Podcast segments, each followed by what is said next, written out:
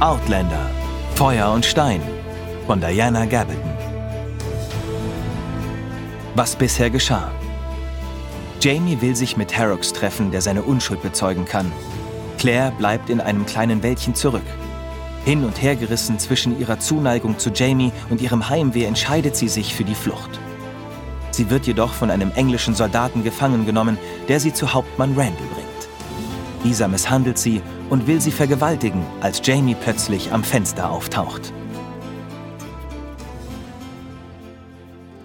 Ich wäre euch dankbar, sagte eine kühle, gelassene Stimme, wenn ihr die Finger von meiner Frau nehmen würdet. Randall erstarrte. Eine Hand immer noch auf meiner Brust. Jamie kauerte im Fensterrahmen, eine große mit Messing beschlagene Pistole auf dem Unterarm. Im ersten Moment stand Randall reglos da, als könnte er seinen Ohren nicht trauen. Während sich sein Kopf langsam dem Fenster zuwandte, ließ seine rechte Hand, die vor Jamies Blick abgeschirmt war, von meiner Brust ab und bewegte sich verstohlen auf das Messer zu, das er neben meinem Kopf auf den Tisch gelegt hatte. Wie war das gerade? fragte er ungläubig. Seine Hand ergriff das Messer, und er drehte sich so weit um, dass er sehen konnte, wer da gesprochen hatte.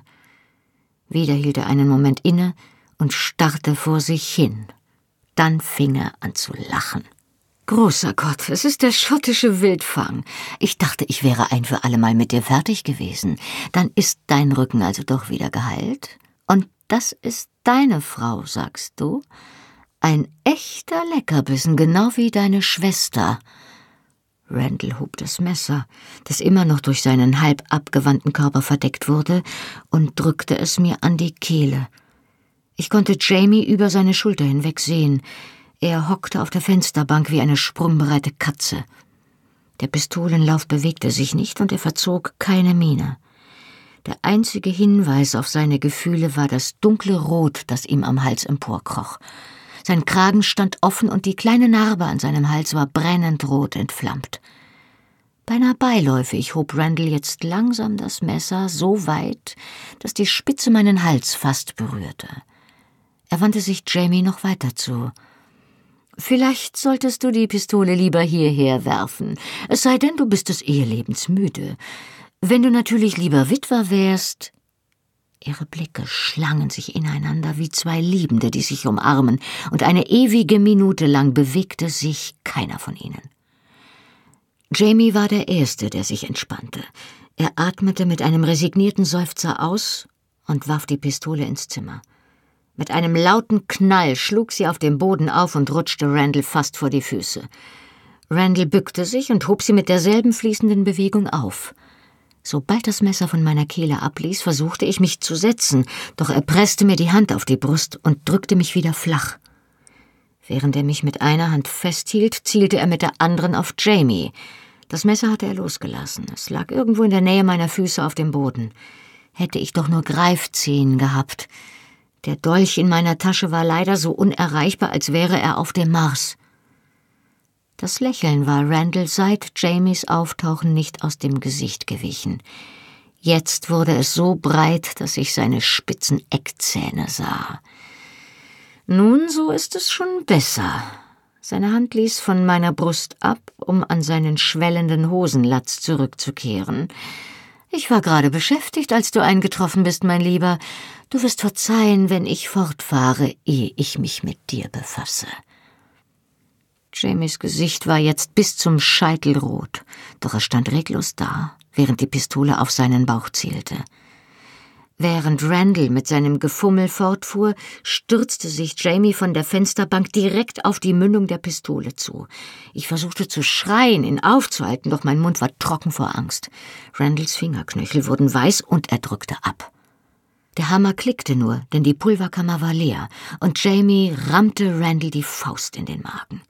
Es knirschte dumpf, als seine andere Faust dem Offizier die Nase zersplitterte, und feine Blutstropfen landeten auf meinem Rock. Randall verdrehte die Augen und er fiel zu Boden wie ein Stein. Jamie war hinter mir, zog mich hoch und zerschnitt den Strick an meinen Handgelenken. Du hast geplafft? Mit einer leeren Pistole?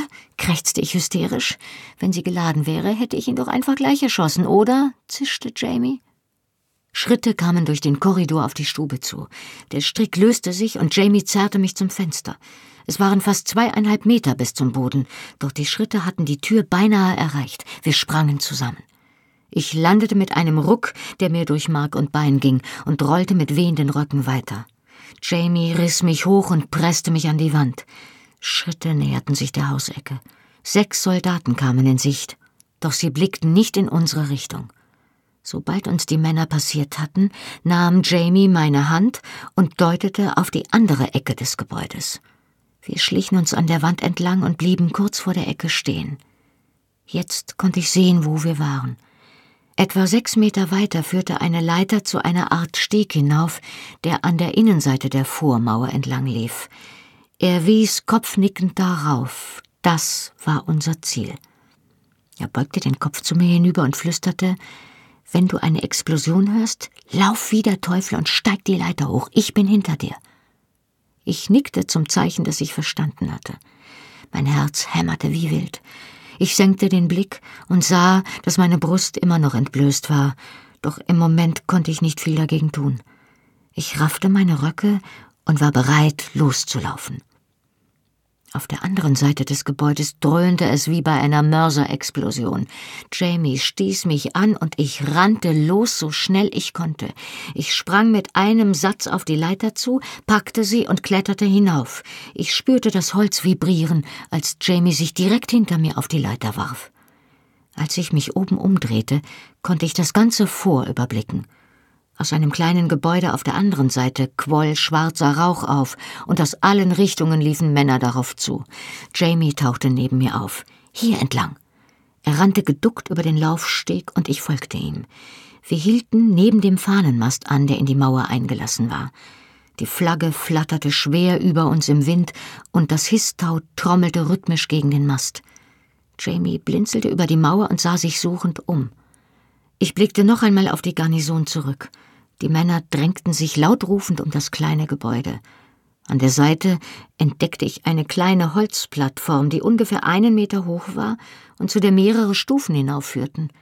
In der Mitte erhob sich ein schwerer Holzpfosten mit einem Querbalken, an dem Handeisen baumelten. Plötzlich stieß Jamie einen Pfiff aus. Ich spähte über die Mauer und sah Rupert, der auf seinem Pferd saß und Jamies Pferd am Zügel führte. Beim Klang des Pfiffs hob er den Kopf und lenkte die Pferde auf uns zu. Jamie war dabei, das Histau vom Fahnenmast abzuschneiden. Die schweren roten und blauen Falten der Flagge rauschten neben mir zu Boden. Jamie wickelte das Ende des Taus hastig um einen der Holme und warf den Rest über die Mauer ins Freie. Los, sagte er. Halt dich mit beiden Händen fest und stütz dich mit den Füßen an der Mauer ab. Das tat ich. Das dünne Seil rutschte mir durch die Finger und verbrannte mir die Hände. Ich landete neben den Pferden und stieg hastig auf. In der nächsten Sekunde schwang sich Jamie hinter mir in den Sattel und wir galoppierten davon. Ein oder zwei Meilen jenseits des Forts verlangsamten wir unser Tempo, das so schien, als hätten wir alle etwaigen Verfolger abgehängt. Nach kurzer Beratung beschloss Dougal, dass wir am besten auf das Gebiet der Macintoshs zuhielten, da dies das nächste sichere Clan-Territorium war. Wir schaffen es heute Abend bis Doonesbury, dort dürften wir sicher sein. Bis morgen wird es sich zwar herumsprechen, dass man uns sucht, aber dann sind wir längst wieder unterwegs. Es war später Nachmittag. Wir setzten uns zügig in Bewegung, doch unser Pferd blieb mit seiner doppelten Last etwas hinter den anderen zurück.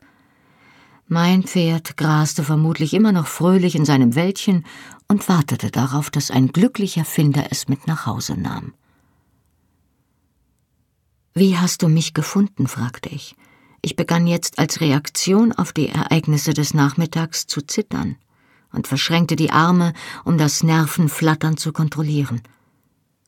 Meine Kleider waren inzwischen vollständig getrocknet, doch ich empfand eine Kälte, die mir durch Mark und Bein drang. Ich dachte, ich lasse dich besser doch nicht allein und habe einen Mann zu dir zurückgeschickt.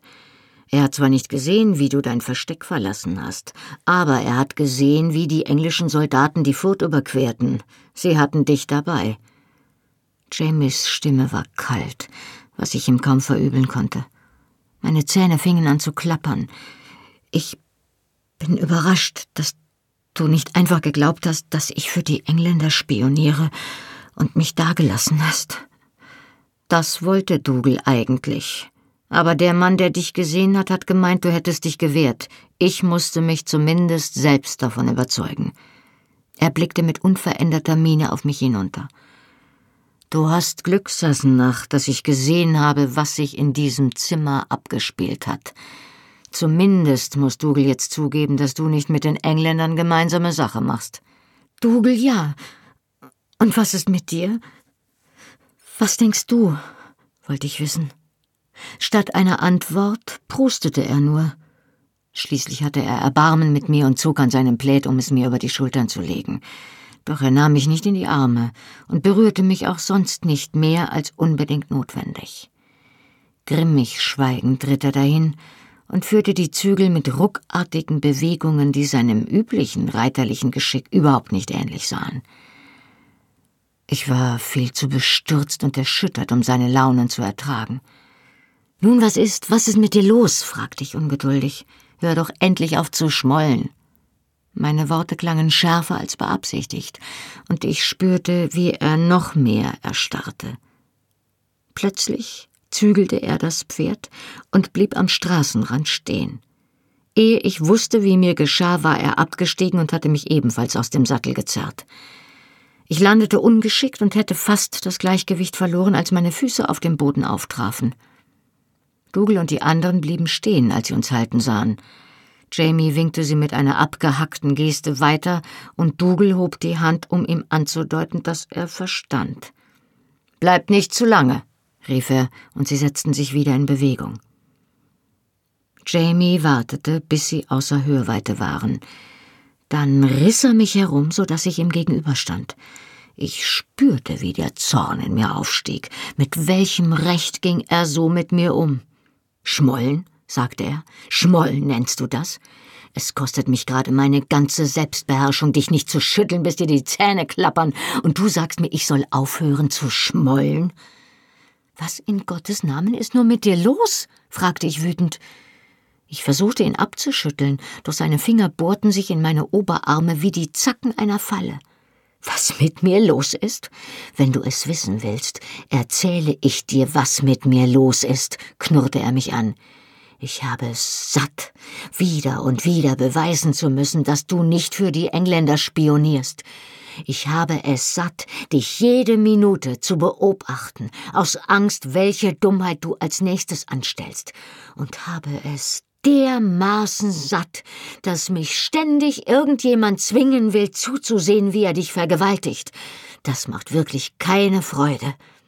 Und du glaubst, mir macht es Freude? schrie ich ihn an. Willst du damit etwa sagen, dass es meine Schuld ist? Jetzt schüttelte er mich tatsächlich leicht. Es ist doch deine Schuld. Hättest du dich nicht vom Fleck gerührt, wie ich es dir heute Morgen befohlen habe, wäre all das nie geschehen. Aber nein, du hörst ja nicht auf mich. Ich bin ja nur dein Mann. Warum solltest du dich daran stören, was ich sage? Du tust einfach, was dir gefällt. Und ehe ich mich's versehe, finde ich dich auf dem Rücken wieder, die Röcke hochgeschoben und den schlimmsten Abschaum des Landes zwischen den Beinen, kurz davor, dich vor meinen Augen zu nehmen. Sein schottischer Akzent wurde mit jeder Sekunde breiter. Ein sicheres Zeichen dafür, dass er erregt war, hätte ich noch weitere Beweise gebraucht. Wir standen uns jetzt beinahe Nase an Nase gegenüber und brüllten uns gegenseitig an. Jamie war rot vor Wut, und ich spürte, wie auch mir das Blut ins Gesicht stieg.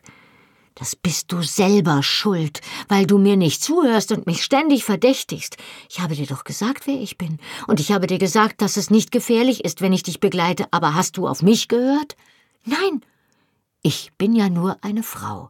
Warum solltest du meinen Worten irgendwelche Aufmerksamkeit schenken? Frauen sind nur dazu da, zu befolgen, was man ihnen aufträgt. Sie sollen mit den Händen im Schoß dasitzen, bis die Männer zurückkommen und ihnen sagen, was sie tun sollen. Er konnte sich nicht beherrschen und schüttelte mich erneut. Und wenn du das getan hättest, wären wir nicht auf der Flucht vor den hundert Rotröcken in unserem Nacken. Gott, Claire, ich weiß nicht, ob ich dich erwürgen oder dich auf den Boden werfen und dich besinnungslos prügeln soll, aber bei Gott, Irgendetwas würde ich gerne mit dir tun. An diesem Punkt versuchte ich gezielt, ihn in die Eier zu treten. Er wich mir aus und rammte mir sein Knie zwischen die Beine, so dass jeder weitere Versuch ausgeschlossen war. Versuch das noch einmal und ich ohrfeige dich, bis dir die Ohren klingeln, knurrte er. Du bist ein Barbar und ein Dummkopf, keuchte ich und versuchte meine Schultern aus seiner Umklammerung zu winden. Glaubst du etwa, ich habe mich absichtlich von den Engländern gefangen nehmen lassen? Ja, das glaube ich, um mir die Sache mit den Deserteuren heimzuzahlen. Mir klappte der Mund auf. Harry und Arnold? Ei, du glaubst, ich hätte dich dort besser beschützen müssen, und du hast recht. Aber ich konnte es nicht. Du musstest es selber tun, und jetzt wolltest du es mir heimzahlen, indem du dich, meine Frau, wissentlich in die Hände eines Mannes begeben hast, der mein Blut vergossen hat. Deine Frau, deine Frau, dir liegt doch überhaupt nichts an mir. Ich bin einfach nur dein Eigentum. Es interessiert dich nur, weil du meinst, dass ich dein Besitz bin und du es nicht ertragen kannst, dass dir jemand etwas wegnimmt, was dir gehört. Du gehörst mir ja auch, donnerte er und drückte mir die Finger in die Schultern wie Stacheln, und du bist meine Frau, ob es dir gefällt oder nicht. Es gefällt mir nicht, nicht im mindesten. Aber das spielt ja keine Rolle, oder? Solange ich da bin, um dir das Bett zu wärmen, ist es dir gleichgültig, was ich denke oder fühle. Das ist doch alles, was eine Frau für dich bedeutet. Etwas, in das du deinen Schwanz stecken kannst, wenn dir danach ist. Bei diesen Worten wurde er leichenblass, und er begann mich ernsthaft zu schütteln. Mein Kopf wackelte heftig und meine Zähne schlugen so fest aufeinander, dass ich mir schmerzhaft auf die Zunge biss. Lass mich los, kreischte ich. Lass los, du. Um ihn zu verletzen, verwendete ich bewusst die Worte, die Harry, der Deserteur, zu ihm gesagt hatte. Du geiler Bock. Er ließ tatsächlich los und wich einen Schritt zurück. Seine Augen sprühten Feuer. So sprichst du nicht mit mir, du kleines Aas. Ich spreche mit dir, wie es mir gefällt. Du kannst mir nicht vorschreiben, was ich tun soll. Anscheinend ist das so. Du tust, was du willst, ganz gleich, wen du damit verletzt, nicht wahr? Du selbstsüchtiges, halsstarriges. Es ist doch nur dein verdammter Stolz, der verletzt ist, schrie ich. Ich habe uns vor den beiden Deserteuren gerettet, und das kannst du nicht ertragen, nicht wahr? Du hast einfach nur dagestanden. Wenn ich kein Messer gehabt hätte, wären wir jetzt beide tot. Bis zu diesen Worten war mir gar nicht klar gewesen, dass ich wütend auf ihn gewesen war, weil er mich nicht vor den englischen Deserteuren beschützen konnte. Wäre ich nicht so aufgebracht gewesen, wäre mir dieser Gedanke niemals gekommen. Ich hätte gesagt, dass es nicht seine Schuld war. Doch jetzt begriff ich, ob es fair war oder nicht, ob es rational war oder nicht, irgendwie hatte ich das Gefühl, dass es seine Aufgabe war, mich zu beschützen und dass er mich im Stich gelassen hatte. Vielleicht ja, weil er das selbst so deutlich empfand. Er funkelte mich an und keuchte, so aufgewühlt war er. Als er jetzt sprach, war seine Stimme leise und rau vor Leidenschaft. Du hast den Pfosten im Innenhof des Forts gesehen? Ich nickte knapp. Nun, an diesen Pfosten war ich angebunden wie ein Tier, und sie haben mich ausgepeitscht bis mir das Blut über den Körper lief. Die Narben werde ich bis an mein Lebensende tragen. Wenn ich heute Mittag nicht großes Glück gehabt hätte, wäre das das Mindeste gewesen, was mir geblüht hätte. Wahrscheinlich hätten sie mich erst ausgepeitscht und dann gehängt. Er schluckte krampfhaft, dann fuhr er fort. Das habe ich gewusst, und ich habe keine Sekunde gezögert, dir dorthin zu folgen, obwohl ich mir nicht sicher war, ob Dougal nicht recht hatte. Weißt du, woher ich die Pistole hatte? Ich schüttelte betäubt den Kopf, denn auch meine Wut begann jetzt zu verrauchen. Von dem Wachtposten an der Mauer, den ich getötet habe. Er hat auf mich gefeuert, deshalb war sie leer. Er hat nicht getroffen, und ich habe ihn mit dem Dolch getötet. Habe den allerdings in seinem Schlüsselbein stecken lassen, als ich dich schreien gehört habe. Ich hätte ein Dutzend Männer getötet, um zu dir zu gelangen, Claire. Seine Stimme überschlug sich. Und als du geschrien hast, bin ich zu dir gerannt, obwohl ich nur mit einer leeren Pistole und meinen beiden Händen bewaffnet war. Jamie sprach jetzt etwas ruhiger, doch sein Blick war immer noch wild vor Schmerz und Rage. Ich schwieg. Das Grauen meines Zusammentreffens mit Randall war mir so unter die Haut gegangen, dass ich keinen Gedanken dafür übrig gehabt hatte, welch verzweifelten Mut er aufgebracht hatte, um mir in das Vor zu folgen. Er wandte sich ab und seine Schultern sanken zusammen. Du hast recht, sagte er leise. Ei, du hast vollkommen recht. Plötzlich war jede Wut aus seiner Stimme verschwunden und einem Ton gewichen, den ich noch nie bei ihm gehört hatte, selbst unter extremen körperlichen Schmerzen nicht. Mein Stolz ist verletzt. Und mein Stolz ist mehr oder weniger alles, was mir geblieben ist.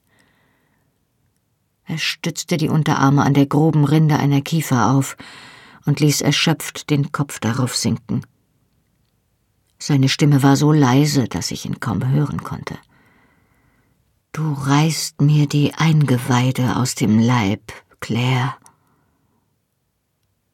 Mir ging es nicht viel anders. Zögernd trat ich hinter ihn. Er bewegte sich nicht, selbst dann nicht, als ich ihm die Arme um die Taille legte. Sein Hemd war vor Erregung feucht geschwitzt und er zitterte. Es tut mir so leid, sagte ich schlicht. Bitte verzeih mir. Da wandte er sich um und hielt mich fest. Ich spürte, wie sein Zittern allmählich nachließ. Verziehen, Claire, murmelte er mir schließlich in das Haar. Er ließ mich los und blickte nun nüchtern und formell auf mich hinunter. Mir tut es auch leid, sagte er. Ich bitte dich um Entschuldigung für das, was ich gesagt habe. Ich war verletzt und habe Dinge gesagt, die ich nicht so gemeint habe. Wirst du mir ebenfalls verzeihen? Nach dem, was er mir zuletzt gestanden hatte, hatte ich eigentlich nicht das Gefühl, ihm etwas verzeihen zu müssen, doch ich nickte und drückte ihm die Hände. Verziehen. Schweigend, aber weniger bedrückt stiegen wir wieder auf. Die Straße verlief hier ein langes Stück geradeaus, und weit vor uns konnte ich eine kleine Staubwolke erkennen. Das mussten Dougal und die anderen Männer sein. Jamie war jetzt wieder bei mir. Er hielt mich auf dem Pferd im Arm, und ich fühlte mich sicherer. Doch ein vages Gefühl der Verletztheit und Befangenheit war geblieben. Es war noch nicht alles geheilt zwischen uns. Zwar hatten wir uns gegenseitig verziehen, doch unsere Worte hingen uns nach und waren nicht vergessen.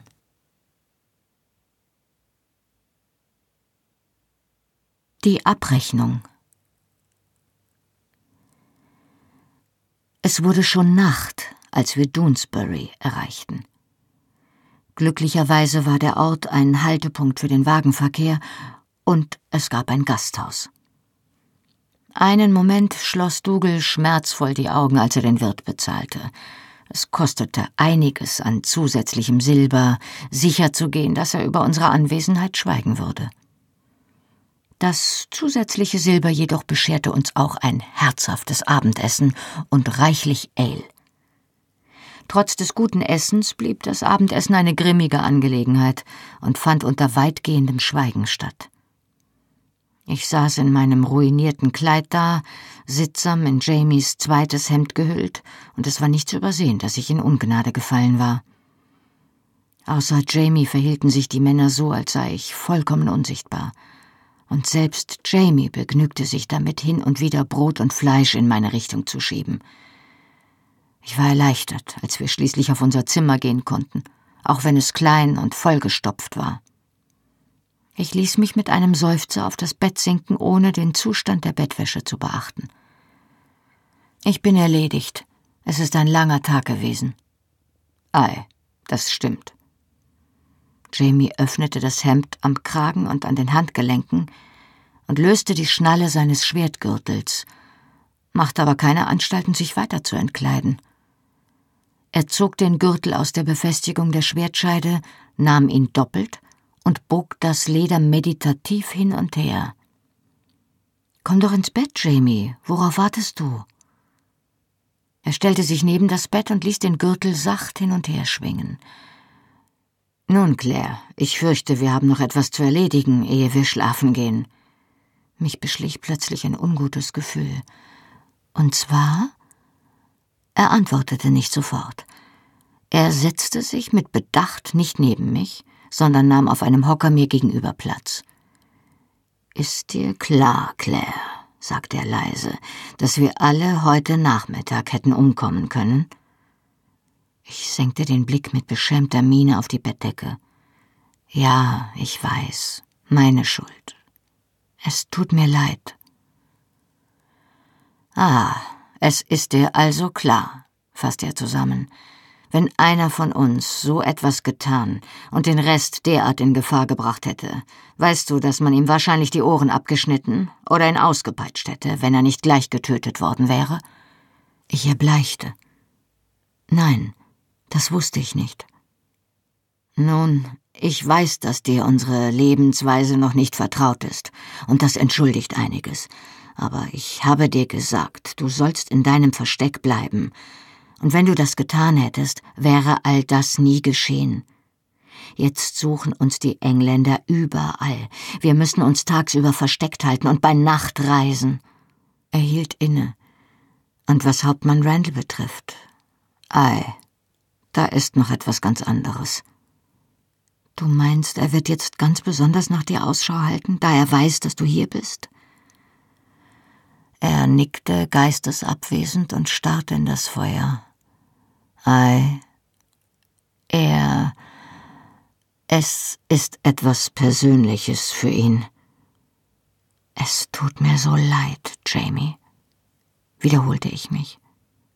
Jamie winkte ab. Ach, wenn nur ich davon betroffen wäre, würde ich kein Wort mehr darüber verlieren. Obwohl, wenn wir schon dabei sind, er warf mir einen scharfen Blick zu.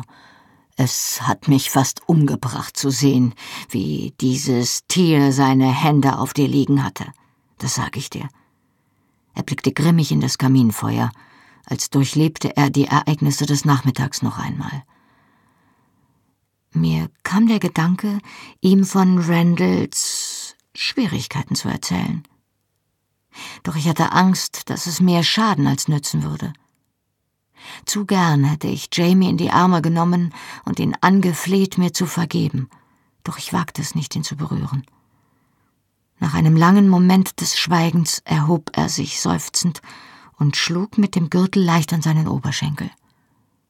Nun denn, sagte er, bringen wir es hinter uns. Du hast großen Schaden angerichtet, indem du meinen Befehl missachtet hast, und ich werde dich dafür bestrafen, Claire. Du weißt doch noch, was ich zu dir gesagt habe, als wir uns heute Morgen getrennt haben. Oh ja, das wusste ich noch, und ich warf mich hastig über das Bett und setzte mich mit dem Rücken an die Wand.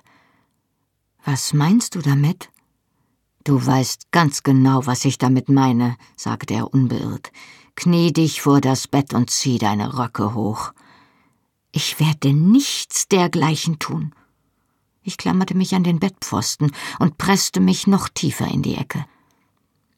Jamie sah mich einen Moment mit zusammengekniffenen Augen an, während er überlegte, was er jetzt tun sollte. Mir kam der Gedanke, dass es nichts gab, was ihn davon abhalten konnte, mit mir zu machen, was immer er wollte. Er war fast einen halben Zentner schwerer als ich. Schließlich beschloss er, lieber zu reden als zu handeln. Sorgfältig legte er den Gürtel beiseite, ehe er über die Bettdecke kroch, um sich neben mich zu setzen. Also, Claire, begann er. Ich hab doch gesagt, es tut mir leid, platzte ich heraus. Und das stimmt auch. Ich werde so etwas nie wieder tun. Nun, genau das ist es aber, sagte er langsam. Denn vielleicht tust du es ja doch. Und das liegt daran, dass du die Dinge nicht so ernst nimmst, wie sie sind. Ich glaube, dass du von einem Ort kommst, an dem alles einfacher ist. Dort, wo du herkommst, ist es keine Sache von Leben und Tod, wenn man einen Befehl missachtet oder die Dinge selbst in die Hand nimmt. Im schlimmsten Fall bringst du jemanden in eine unangenehme Lage oder du ärgerst ihn, aber du bringst niemanden in Lebensgefahr. Ich beobachtete seine Finger, die das braune Tuch seines Kills in Falten legten, während er seine Gedanken ordnete. Es ist die brutale Wahrheit, dass eine harmlose Handlung an einem Ort und in einer Zeit wie dieser ernste Konsequenzen haben kann, vor allem für einen Mann wie mich. Er sah, dass ich den Tränen nah war und klopfte mir auf die Schulter. Ich weiß, dass du mich oder andere niemals mit Absicht in Gefahr bringen würdest, aber es ist gut möglich, dass du es tust, ohne es zu wollen, so wie heute, weil du mir einfach noch nicht glaubst, dass etwas gefährlich ist. Du bist es gewohnt, für dich selbst zu denken, und ich weiß, sagt er mit einem Seitenblick, dass du es nicht gewohnt bist, dir von einem Mann sagen zu lassen, was du tun sollst. Aber du musst es lernen, um unser aller Willen. Also schön, sagte ich langsam. Ich verstehe. Du hast natürlich recht. In Ordnung, ich befolge ab jetzt deine Anordnungen, auch wenn ich nicht damit einverstanden bin. Gut. Er stand auf und ergriff den Gürtel. Also dann, steh auf und wir bringen es hinter uns. Mir stand vor Entrüstung der Mund offen. Was? Ich sage doch, ich höre auf deine Anordnungen. Er seufzte entnervt, setzte sich wieder auf den Hocker und betrachtete mich gleichmütig. Jetzt hör mir gut zu. Du sagst, du verstehst mich und ich glaube es dir. Aber es ist etwas anderes, etwas im Kopf zu verstehen oder es wirklich zu verinnerlichen. Ich nickte zögernd. Schön. Also, ich muss dich bestrafen. Und zwar aus zwei Gründen. Erstens, damit du es verinnerlichst. Er lächelte plötzlich. Ich kann dir aus eigener Erfahrung sagen, dass eine Tracht Prügel eine gute Hilfe dabei sein kann, die Dinge in ernsterem Licht zu betrachten. Ich klammerte mich fester an den Bettpfosten. Der andere Grund, fuhr er fort, sind die anderen Männer. Du hast doch gemerkt, wie sie sich beim Essen verhalten haben. Das hatte ich. Die Stimmung war so unangenehm gewesen, dass ich froh gewesen war, ins Zimmer zu flüchten. Es gibt so etwas wie Gerechtigkeit, Claire. Du hast ihnen allen Unrecht getan, und dafür musst du büßen.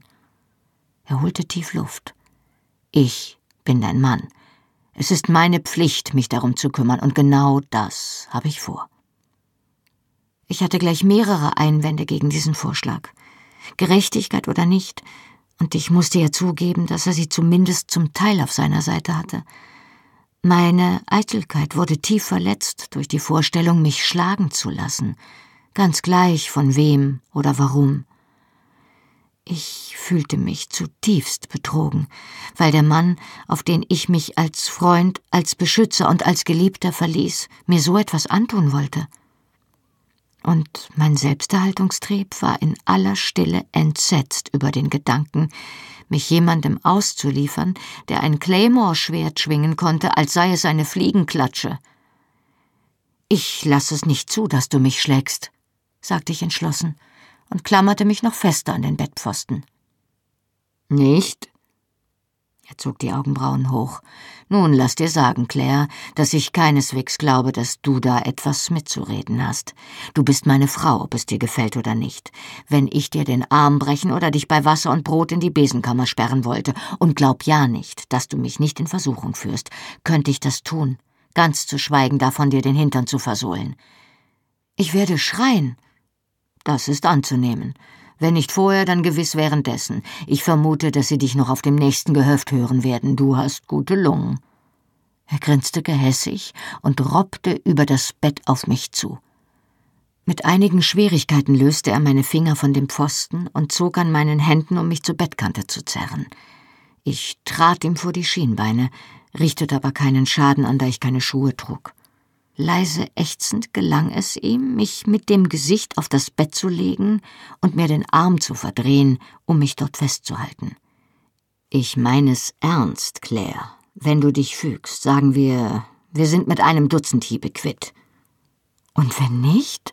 fragte ich bebend. Er ergriff den Gürtel und schlug ihn sich mit einem unangenehmen Geräusch vor das Bein. Dann drücke ich dir das Knie in den Rücken und schlage dich, bis mir der Arm müde wird. Und ich warne dich, du wirst lange vor mir genug haben. Ich fuhr aus dem Bett und baute mich mit geballten Fäusten vor ihm auf. Du Barbar, du, du Sadist! zischte ich außer mir. Du machst das doch zu deinem Vergnügen. Ich werde dir das nie verzeihen. Jamie hielt inne und verdrehte den Gürtel.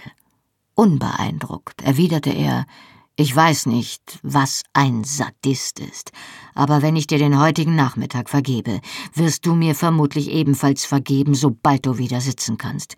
Und was mein Vergnügen betrifft. Seine Lippe zuckte. Ich habe gesagt, ich muss dich bestrafen. Ich habe nicht gesagt, dass es mir keine Freude machen wird. Er zeigte mit dem Finger auf mich und krümmte ihn. Dreh dich rum und knie dich nieder.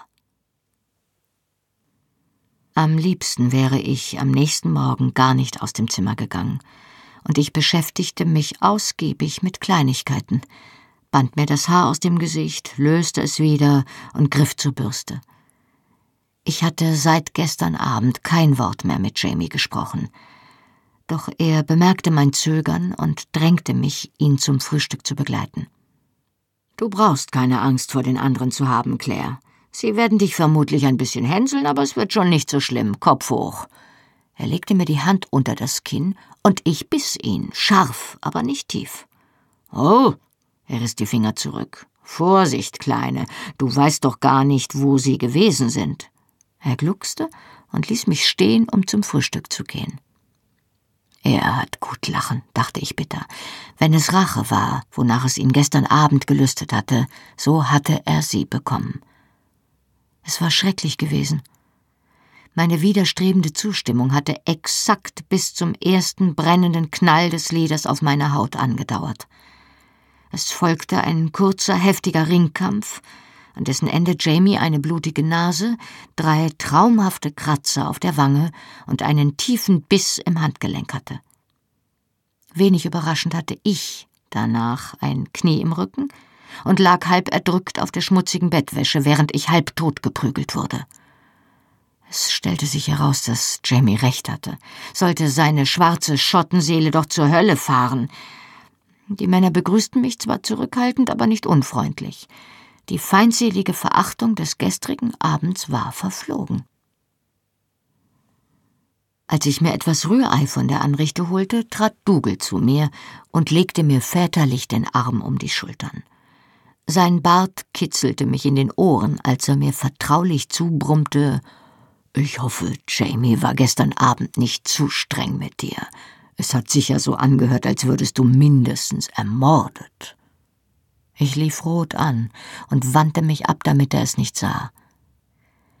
Nach Jamies gemeinen Bemerkungen hatte ich eigentlich beschlossen, während der gesamten Prozedur keinen Mucks von mir zu geben.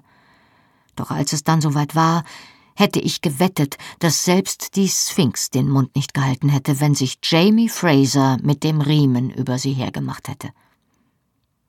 Dougal drehte sich um und rief Jamie, der am Tisch saß und Brot mit Käse aß, zu Also Junge, du hättest die Kleine doch nicht gleich halb umbringen müssen.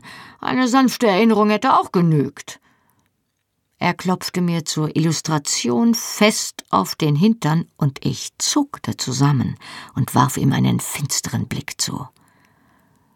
Ein paar Blasen am allerwertesten haben noch nie jemandem dauerhaft geschadet, sagte Murta, der den Mund voll Brot hatte. Genau, sagte Ned und grinste. Kommt, setzt euch doch, Kleine. Ich bleibe stehen. Danke, lehnte ich würdevoll ab und sie brachen in brüllendes Gelächter aus. Jamie vermied es sorgfältig, mich anzusehen und schnitt sich geschäftig ein Stück Käse ab. Im Lauf des Tages folgten weitere gutmütige Hänseleien, und keiner der Männer versäumte es, mir irgendwann auf den Hintern zu klopfen und dabei Mitleid vorzutäuschen. Im Großen und Ganzen jedoch war es erträglich, und ich begann widerstrebend einzuräumen, dass Jamie möglicherweise recht gehabt hatte, auch wenn ich ihn immer noch am liebsten erwürgt hätte. Da an Sitzen nicht zu denken war, beschäftigte ich mich den ganzen Morgen mit kleineren Näharbeiten, die ich unter der Ausrede, das Licht zu benötigen, stehend an der Fensterbank erledigen konnte. Nach dem Mittagessen, das ich ebenfalls im Stehen zu mir nahm, gingen wir alle in unsere Zimmer, um uns auszuruhen. Dougal hatte beschlossen, erst im Dunkeln nach Bagrannon aufzubrechen, unserem nächsten Ziel. Jamie folgte mir zwar zu unserem Zimmer, doch ich schlug ihm entschlossen die Tür vor der Nase zu. Sollte er doch wieder auf dem Boden schlafen. Gestern Abend hatte er sich danach sehr taktvoll verhalten. Sobald er fertig war, hatte er sich den Gürtel wieder umgeschnallt und war wortlos aus dem Zimmer gegangen. Eine Stunde später war er zurückgekehrt, nachdem ich das Licht gelöscht hatte und zu Bett gegangen war. Doch er war nicht so dumm gewesen zu versuchen, sich zu mir zu legen. Nach einem Blick in die Dunkelheit, in der ich reglos verharrte, hatte er tief aufgeseufzt, sich in sein Plaid gewickelt und sich an der Tür auf den Boden schlafen gelegt. Ich wiederum war zu wütend und zu aufgeregt gewesen und hatte mich körperlich zu elend gefühlt, um schlafen zu können. Den Großteil der Nacht hatte ich deshalb wachgelegen. Dabei hatte ich abwechselnd über das nachgedacht, was Jamie gesagt hatte, und mit dem Wunsch gekämpft, aufzustehen und ihn in eine empfindliche Stelle zu treten. Wäre ich objektiv gewesen, wozu ich aber nicht in der Stimmung war, hätte ich vielleicht zugegeben, dass er recht damit hatte, dass ich die Dinge nicht ernst genug nahm. Doch er hatte Unrecht, wenn er behauptete, dass es daran lag, dass es dort, wo ich herkam, weniger gefährlich war. Eigentlich glaubte ich sogar eher, dass das Gegenteil der Fall war. Diese Zeit war in vielfacher Hinsicht unwirklich für mich, wie ein Theaterstück oder ein Kostümwettbewerb. Im Vergleich mit der mechanisierten Massenvernichtung, die ich miterlebt hatte, erschienen mir die kleinen Scharmützel, deren Zeugin ich hier geworden war, ein paar mit Schwertern und Musketen bewaffnete Männer, eher pittoresk als bedrohlich. Die Größenordnung der Ereignisse bereitete mir Probleme. Ein Mann, der durch eine Musketenkugel umkam, war genauso tot wie einer, der durch einen Mörser getötet wurde. Der Unterschied war nur, dass der Mörser unpersönlich tötete und Dutzende von Männern auf einmal vernichtete. Während die Muskete von einem Mann abgefeuert wurde, der seinem Opfer ins Auge sehen konnte. Damit war es für mich eher Mord kein Krieg. Ab wie vielen Männern war es Krieg? Vielleicht mussten es ja zumindest so viele sein, dass sie einander nicht persönlich sehen mussten. Und doch war dies für Dougal, Jamie, Rupert und Ned eindeutig Krieg, oder zumindest eine ernste Sache. Selbst der kleine Mörter mit dem Rattengesicht war nicht einfach von Natur aus ruppig, sondern kämpfte auch aus anderen Gründen. Und was waren das für Gründe? Einen anderen König auf den Thron zu setzen? Hanover oder die Stuarts? Für mich waren das nach wie vor nur Namen auf einer Karte an der Klassenzimmerwand. Was waren sie im Vergleich mit dem unvorstellbaren Grauen in Hitlers Reich? Doch für die, die unter diesen Königen lebten, war es vermutlich wichtig, auch wenn es mir trivial erscheinen mochte war der Kampf um ein selbstbestimmtes Dasein weniger wertvoll als die Notwendigkeit, eine Bedrohung für die Menschheit auszuräumen. Gereizt hatte ich mich bewegt und mir vorsichtig das schmerzende Gesäß gerieben. Ich bedachte Jamie, der zusammengerollt an der Tür lag, mit giftigen Blicken. Er atmete zwar gleichmäßig, aber nicht tief. Vielleicht konnte er ja auch nicht schlafen. Na hoffentlich. Zunächst hätte ich dieses ganze bemerkenswerte Ungemach am liebsten als Melodrama betrachtet. Im richtigen Leben passierte so etwas einfach nicht. Ich hatte wahrhaftig schon viele Schreckmomente erlebt, seit ich durch den Stein geschritten war, doch dieser Nachmittag war bis jetzt das schlimmste Erlebnis. Jack Randall, der Frank so ähnlich war und doch so furchtbar unähnlich. Seine Berührung meiner Brüste hatte unvermittelt eine Verbindung zwischen meinem alten Leben und diesem hier geknüpft und meine beiden getrennten Realitäten mit einem Donnerschlag zusammengeführt.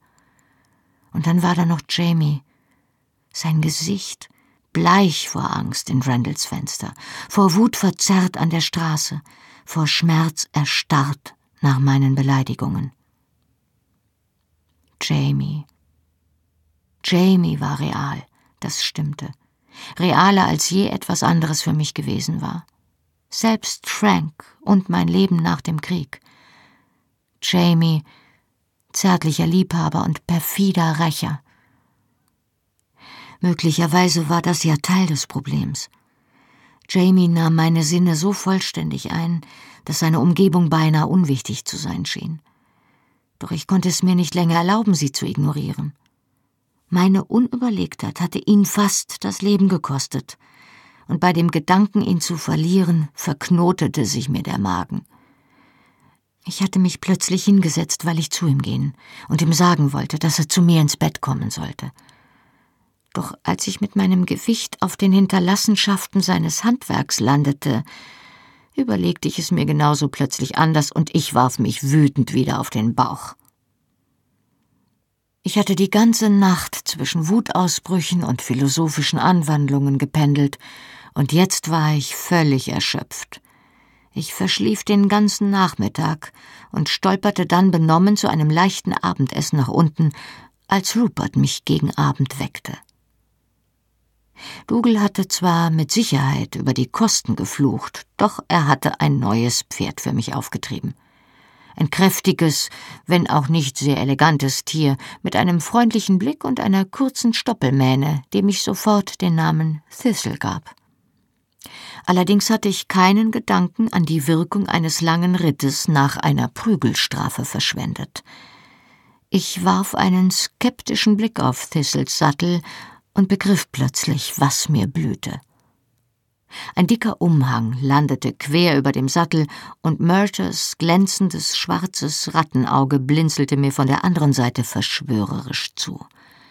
Ich beschloss, dass ich zumindest in würdevollem Schweigen leiden würde und biss grimmig die Zähne zusammen, als ich mich in den Sattel hiefte. Es schien eine stumme Absprache der Ritterlichkeit unter den Männern zu geben. Sie legten in häufigen Abständen Pausen ein, um sich einer nach dem anderen zu erleichtern, so dass ich für ein paar Minuten absteigen und mir unauffällig das schmerzende Hinterteil reiben konnte. Hin und wieder schlug einer von ihnen vor, anzuhalten und etwas zu trinken, was zur Folge hatte, dass ich ebenfalls anhalten musste, denn Thistle trug die Wasserflaschen. Auf diese Weise bewegten wir uns ein paar Stunden vorwärts. Doch der Schmerz wurde ständig schlimmer, und ich rutschte ständig im Sattel hin und her. Zur Hölle mit dem würdevollen Leiden beschloss ich schließlich, ich musste einfach eine Weile absteigen. Ho, sagte ich zu Thistle und schwang mich zu Boden. Ich gab vor, ihren linken Vorderhuf zu untersuchen, während sich die anderen Pferde um uns scharten. Ich fürchte, sie hatte sich einen Stein unter das Eisen getreten, flunkerte ich. Ich habe ihn zwar herausbekommen, aber ich führe sie besser ein Stück. Ich möchte ja nicht, dass sie lahm wird. Nein, das wäre natürlich nicht gut, sagte Dougal. Schön, dann geh ein Stück zu Fuß, aber es muss jemand bei dir bleiben. Die Straße ist zwar verlassen, aber es kommt nicht in Frage, dass du allein hier herumwanderst. Jamie stieg auf der Stelle ab. Ich gehe mit dir, sagte er leise. Gut, aber haltet euch nicht zu lange auf. Wir müssen vor Tagesanbruch in Bagrannon sein. Der Wirt im Red Boar ist unser Freund. Mit einer Handbewegung sammelte er die anderen um sich, und sie trabten los und ließen uns im Staub zurück. Die mehrstündige Sattelfolter hatte meine Laune nicht verbessert. Sollte er meinetwegen mit mir zu Fuß gehen. Ich würde eher zur Hölle fahren, als mit ihm zu sprechen, dem sadistischen, brutalen Mistkerl. Er sah zwar im Zwielicht nicht besonders sadistisch aus, aber ich nahm mir vor, hart zu bleiben. Ich humpelte vor mich hin und würdigte ihn keines Blickes. Meine gequälten Muskeln protestierten zunächst angesichts der ungewohnten Bewegung, doch nach einer halben Stunde fiel mir das Gehen schon leichter. Morgen wird es besser, stellte Jamie beiläufig fest. Nur mit dem Sitzen wird es noch einen Tag länger dauern. Und wie kommt es, dass du da ein solcher Experte bist? fuhr ich ihn an. Verprügelst du etwa häufiger andere Leute? Äh, nein, sagte er und ließ sich durch meinen Ton nicht beeindrucken. Das war mein erster Versuch. Ich habe aber reichlich Erfahrung am anderen Ende. Du? Ich starrte ihn mit offenem Mund an. Die Vorstellung, dass sich jemand diesem Muskelberg mit einem Riemen näherte, war vollkommen undenkbar. Er lachte angesichts meiner Miene. Als ich noch kleiner war, saß nach. Zwischen meinem achten und dem dreizehnten Lebensjahr habe ich so oft den Hintern versohlt bekommen, dass ich es gar nicht mehr zählen konnte. Dann bin ich größer geworden als mein Vater und es wurde unpraktisch für ihn, mich über den Zaun zu legen. Dein Vater hat dich geschlagen? Ei, meistens. Der Lehrer natürlich auch und hin und wieder Dougal oder ein anderer Onkel, je nachdem, wo ich gerade war und was ich angestellt hatte. Trotz meiner Entschlossenheit, ihn zu ignorieren, wurde ich neugierig. Was hast du denn angestellt? Er lachte wieder, und es hallte leise, aber ansteckend durch die stille Nachtluft. Nun, ich kann mich nicht mehr an alles erinnern. Ich muss aber zugeben, dass ich es meistens verdient hatte. Zumindest glaube ich nicht, dass mich mein Paar je ungerechtfertigt geschlagen hat. Er ging eine Minute wortlos weiter und überlegte. Hm. Also einmal war es, weil ich die Hühner mit Steinen beworfen habe. Einmal, weil ich auf den Kühen geritten bin und sie zu aufgeregt waren, um sich melken zu lassen. Und dann, weil ich die Marmelade aus den Plätzchen gegessen und die Plätzchen übrig gelassen habe. Ah, und weil ich die Stalltür nicht richtig geschlossen habe und die Pferde aus der Scheune gelaufen sind. Und weil ich das Ried des Taubenschlags in Brand gesteckt habe. Das war aber keine Absicht. Und weil ich meine Schulbücher verloren habe. Das war Absicht. Und äh, er brach schulterzuckend ab und ich lachte unwillkürlich. Das Übliche eben, aber meistens war es, weil ich den Mund aufgemacht habe, wenn ich ihn besser gehalten hätte. Er prustete, während er sich an etwas erinnerte. Meine Schwester Jenny hat einmal einen Krug zerbrochen. Ich hatte sie gehänselt, und sie hatte vor Wut damit nach mir geworfen. Als mein Paar hereinkam und wissen wollte, wer das war, hatte sie Angst, etwas zu sagen, und sie hat mich nur mit großen Augen angesehen. Sie hat blaue Augen, so wie ich, aber ihre sind hübscher, mit schwarzen Wimpern. Wieder zuckte Jamie mit den Schultern. Jedenfalls habe ich meinem Vater gesagt, ich wäre es gewesen. Das war ja ausgesprochen anständig von dir, sagte ich sarkastisch. Deine Schwester muss dir sehr dankbar gewesen sein. Ei, nun ja, das wäre sie vielleicht auch gewesen. Aber mein Vater hatte die ganze Zeit auf der anderen Seite der offenen Tür gestanden und hatte gesehen, was wirklich passiert war. Also hat sie Prügel bekommen, weil sie so wütend geworden ist und den Krug zerbrochen hat. Und ich habe zweimal Prügel bekommen. Einmal, weil ich sie gehänselt und einmal, weil ich gelogen hatte. Das ist doch ungerecht, wandte ich empört ein. Mein Vater ist vielleicht nicht immer sanft mit uns umgegangen, aber ungerecht war er eigentlich nicht, sagte Jamie unbeirrt. Er hat gesagt, wahr ist wahr, und man sollte die Verantwortung für die eigene Handlungsweise übernehmen, was ja auch stimmt. Er warf mir einen Seitenblick zu. Aber er hat gesagt, es wäre lieb von mir gewesen, die Schuld auf mich zu nehmen. Er müsste mich zwar trotzdem bestrafen, aber ich könnte mir aussuchen, ob ich den Riemen wollte oder ob ich ohne Abendessen ins Bett gehen wollte. Er lachte reumütig und schüttelte den Kopf. Vater kannte mich wirklich gut. Natürlich habe ich den Riemen gewählt. Du bist der wandelnde Appetit, Jamie, sagte ich. Ei, pflichtete er mir ohne Groll bei. Das war schon immer so. Du ebenfalls, du Vielfraß, sagte er zu seinem Pferd. Warte gefälligst, bis wir Rast machen.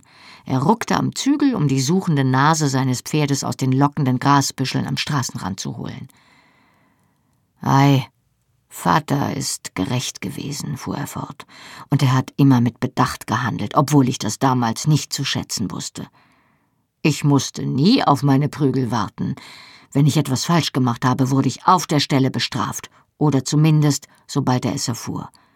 Er hat immer dafür gesorgt, dass ich wusste, wofür ich Hiebe bekomme, und wenn ich mich verteidigen wollte, durfte ich das tun. Oh, darauf willst du also hinaus, dachte ich, du entwaffnender Intrigant. Ich bezweifelte zwar, dass es ihm gelingen würde, mich so zu umgarnen, dass ich meinen festen Entschluss aufgab, ihm bei nächster Gelegenheit die Eingeweide herauszureißen, aber er konnte es gern versuchen. Hast du je dabei gewonnen? fragte ich. Nein, normalerweise stand da ja nichts zur Debatte, weil der Angeklagte schon gestanden hatte. aber manchmal habe ich es geschafft, dass die Strafe ein bisschen gemildert wurde. Er rieb sich die Nase. Einmal habe ich ihm verkündet, dass ich es für eine unzivilisierte Methode halte, seinen Willen zu bekommen, indem man den eigenen Sohn schlägt. Er hat erwidert, ich hätte so viel Verstand wie der Zaunpfahl, neben dem ich stand, wenn überhaupt. Außerdem hat er gesagt, Respekt vor den Eltern sei einer der Eckpfeiler der Zivilisation. Und solange ich das nicht begriffen hätte, sollte ich mich damit abfinden, mir auf die Zehen zu starren, während mir einer meiner barbarischen Eltern den Hintern versohlte. Diesmal lachte ich mit. Es war friedlich auf der Straße, und es herrschte jene absolute Ruhe, die sich einstellt, wenn man meilenweit von jedem anderen Menschen entfernt ist. Die Art von Ruhe, die in meiner eigenen Zeit so schwer zu finden war, wo Maschinen der verlängerte Arm der Menschen waren und eine einzelne Person mehr Lärm erzeugen konnte als eine ganze Menschenmenge. Hier war nur das Rascheln der Pflanzen zu hören, das gelegentliche Skreek eines Nachtvogels und die gedämpften Tritte der Pferde. Inzwischen fiel mir das Gehen leichter, weil sich meine verkrampften Muskeln durch die Bewegung lockerten. Auch meine Gereiztheit begann nachzulassen, während ich Jamies selbstironischen Geschichten zuhörte. Natürlich wäre es mir am liebsten gewesen, gar nicht geschlagen zu werden. Aber wenn ich die Wahl gehabt hätte, wäre mir mein Paar eindeutig lieber gewesen als der Lehrer. In der Schule haben wir es meistens mit der Rute auf die Handfläche bekommen, statt auf den Hintern.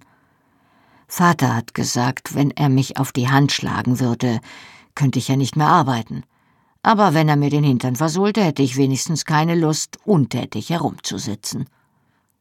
Meistens hatten wir jedes Jahr einen anderen Lehrer.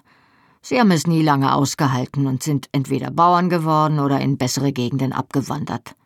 Lehrer bekommen so wenig Geld, dass sie immer klapperdürr sind und hungern. Nur einmal hatte ich einen fetten Lehrer, und ich konnte nie glauben, dass er ein richtiger Lehrer war.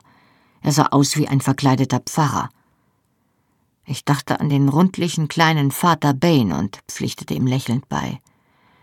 An einen Lehrer kann ich mich besonders erinnern, weil er uns gezwungen hat, mit ausgestreckter Hand vor der Klasse zu stehen. Dann hat er uns einen Vortrag über unsere Fehler gehalten, ehe er loslegte, und zwischen den einzelnen Hieben ging es so weiter. Ich habe dann mit schmerzenden Fingern dagestanden und einfach nur gebetet, dass er mit dem Gerede aufhört und mit dem Prügeln weitermacht, ehe ich den Mut verliere und anfange zu weinen. Ich vermute, genau darum ging es ihm, sagte ich nickend und empfand unwillkürlich Mitgefühl. Oh ei, erwiderte er nüchtern. Es hat aber eine Weile gedauert, bis ich das begriffen habe, und dann konnte ich natürlich wie üblich den Mund nicht halten. Er seufzte. Was ist passiert? Ich hatte inzwischen fast vergessen, wütend zu sein. Nun, eines Tages stand ich wieder vorn. Ich habe oft Schläge bekommen, weil ich nicht gut mit der rechten Hand schreiben konnte und es immer wieder mit links gemacht habe. Er hatte mich schon dreimal geschlagen und fünf Minuten dazu gebraucht.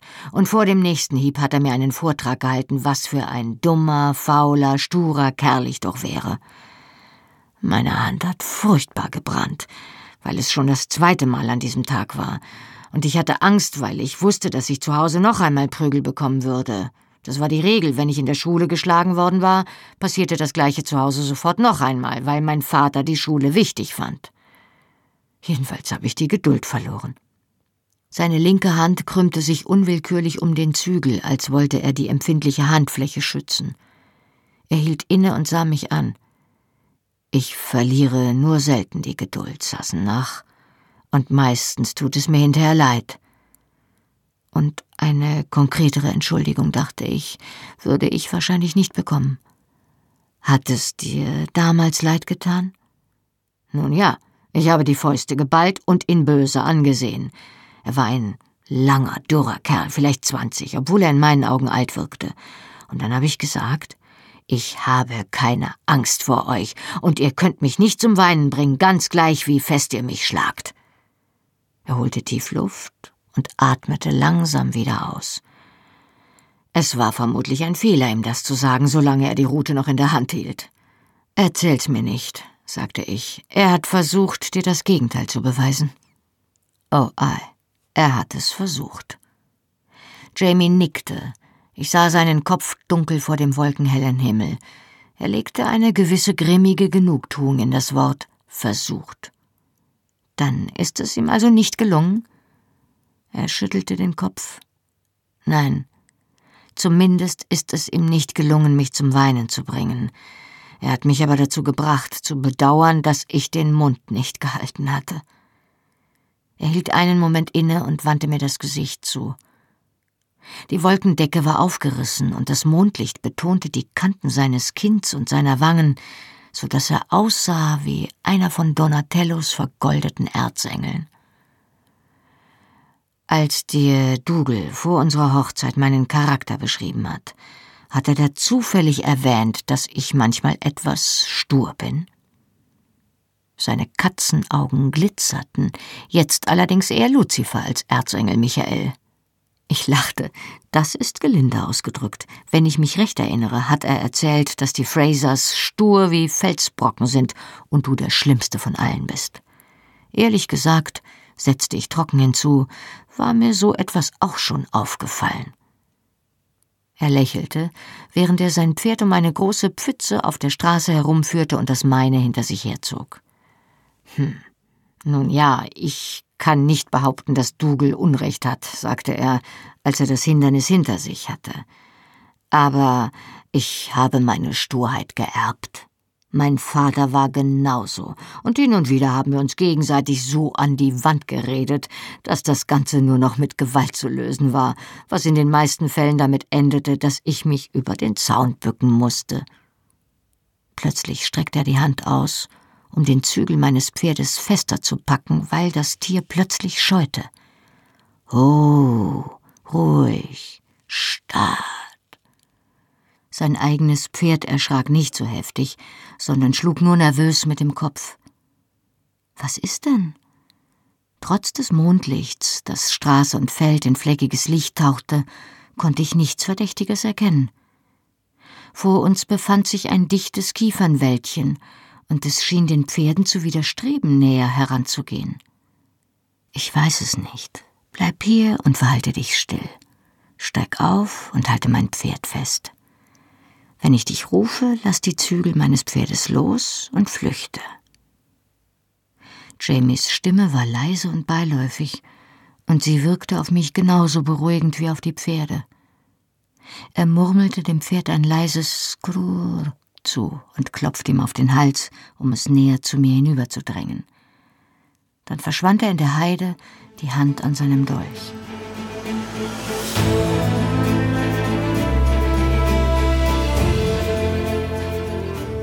Hallo, ich bin Johannes Raspe, die deutsche Stimme von Jamie aus der Fernsehserie Outlander. Und das war Outlander Feuer und Stein, gelesen von Birgitta Asheuer. Weiter geht es hier in einer Woche. Wenn ihr schon jetzt mehr erfahren wollt, findet ihr die ungekürzten Hörbücher der Bände 1 bis 6 auf allen gängigen Download- und Streaming-Portalen. Band 7 findet ihr jetzt exklusiv bei Audible im Download und ab August 2019 auf allen gängigen Download- und Streaming-Portalen. Die Fernsehserie Outlander ist eine Produktion von Sony Pictures Entertainment und auf DVD verfügbar. Mehr Informationen zu Argon Hörbüchern findet ihr auf www.argon-verlag.de. Besucht den Argon Verlag auch gern bei Facebook und Instagram. Und weitere Podcasts von Argon Lab gibt es unter podcast.argon-verlag.de. Na dann, Slan Leaf und bis zur nächsten Woche.